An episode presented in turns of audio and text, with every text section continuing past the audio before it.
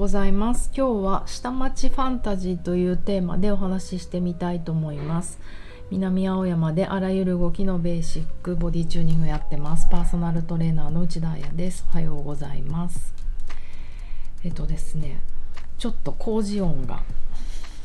もうね常に私が今ファイターフライトしてるのは 工事音隣のね隣がなんか商業施設と住宅が建つみたいでもう3年ぐらいこんなことしてるよね。でもだいぶ完成に近づいてきてるので頑張ろうと思うのですがえっ、とうんまあ頑張ってる。でえっ、とそうそう工事現場といえばあの私来月ボディチューニングのコースを連休中にやるんですけどもうさ連休中はいくらなんでも騒音出してほしくないじゃないですか。あのだって祝日だよと思ってあの電話をするんですね工事現場のなんとか工務店の吉田さんに。ですいませんちょっと来月私ここであのコースをやりたコースというか、まあ、仕事一日中やりたいので録音したりとか録画したりとかだから3連休は工事休みにしてもらえませんかって交渉してもう何百回この交渉してるんですよ。吉田さんと。で私ももう疲れてしまってなんかこうもうね泣き寝入りってやつですよね。もう最近してないんだけどもう来月はやってみようと思って。そしたらもう向こうも申し訳ないと思ってくださってるので一回考えると。あのまあ吉田さんが決められることじゃないから上と相談しますと言って。でそしてこの間えーと、祝日？土日月の月曜は完全オフにします。勝ち取ったみたいな電話をもらったんですけど。で土曜はみたいな。土曜はやりますと。ねなんかこう祝日ね工事現場を休むってなんかものすごい頑張ったみたいな風にしてくださるんだけど当たり前だよね。もう土曜日も休めって思ったんですけど土曜日は気にしながらやってくれるということなのでまあね頑張りますでもそんな吉田さんと日々やり取りしてるのでこれはまた私のいけないとこなんですけどあのなんかよくね携帯電話を発信しちゃうんですよね知らない間に。でまたこの間なんかどっか駅まで走ってる間に吉田さんに発信してたみたいでその後メッセージが来てて「内田さん何かありましたか?」やべ発信しちゃったと思ってよくね私お父さんにも発信しちゃうんですよねお父さん何事かって言うんだけど多分ガサガサゴソゴソやって何も私が応答しないから余計不安にさせるという そうそれでもう恥ずかしいなと思ったからもうメッセージに「今日もすごい暑いですけどいっぱいお水飲んで熱中症にならないで頑張ってください」とかそういうなんかねファンシーなやり取りをしてます工事現場の人と。さてえっ、ー、とですねなんだっけ下町ファンタジー。はいえーとですね昨日私お芝居を見に行きました。えっ、ー、となんで見に行ったかというと来月ボディチューニングを受けてくれる鼓舞ちゃんっていう子がいて彼女ね、ダンサーだと思ってたんだけど女優もやってるんだねすごい女優さんだったっていう話を聞いて彼女の舞台があるということなのであの行かせていただきましたパンフレット。うん。で本当に何の前情報もなくもう突あのはい行きますって言って突然行ってしまうんですけど朝パッて見たら両国と思ってなかなか珍しいじゃないですか両国でお芝居見るとか。だからへえと思って。で両国に行ってあのー、しかもね「電波塔」っていうタイトルでこれもなんか私「塔」って字が読めてなかったんだよね。どんだけぼんやりもう雰囲気で行くから。誘われた誘われたものっていうか行きたいものは拒まずって感じなので。であ電波だと思ってる。電波塔なんだと思って。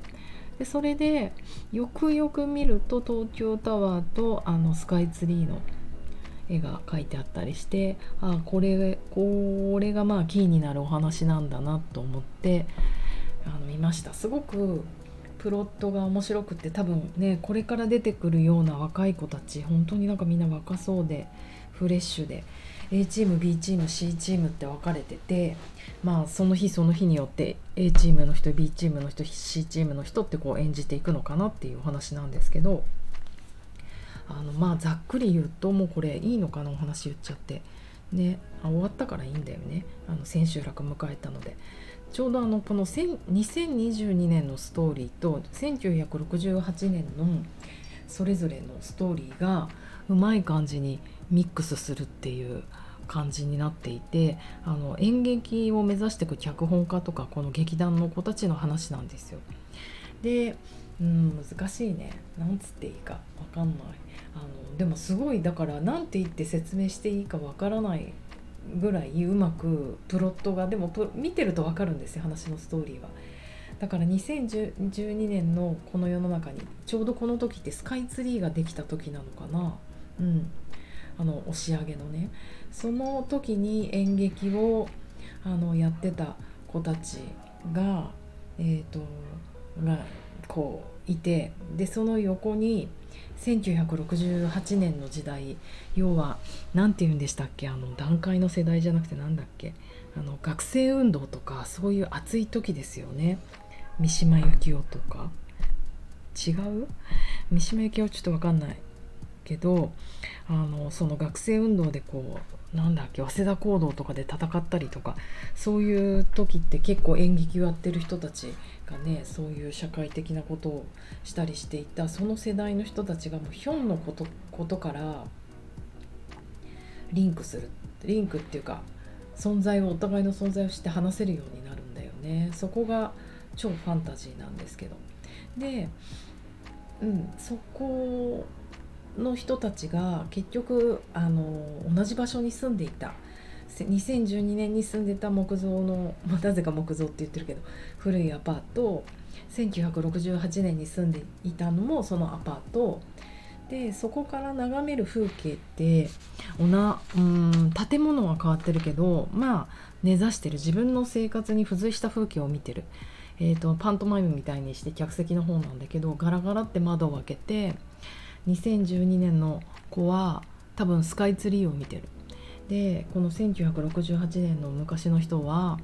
脚本家なんだけど2人とも。スカイツリーは見えないけどスカイツリーがない時のその風景を見てて。でも1968年の子たちは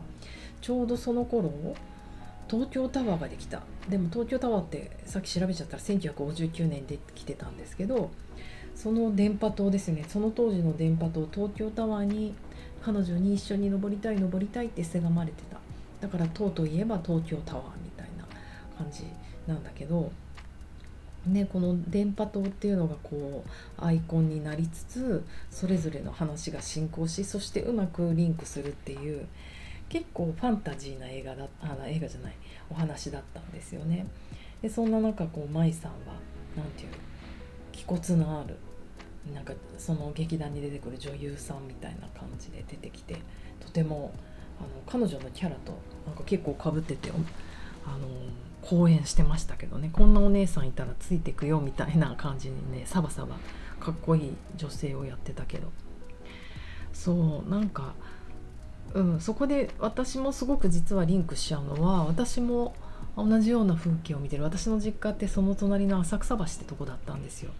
だからやっぱりね両国とかあの隅田川の近辺に行くとものすごくノスタルジックな気持ちになるのはやっぱり自分が幼少期に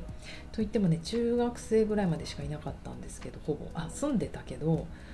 あ,、うん、あのあの辺にべったりいたのは中学生あ高校あ小学生の時までか。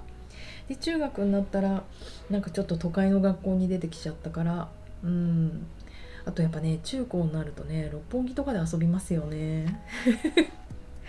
そんなことない？そうだから六本木からはね東京タワーがもうバーンって見えるし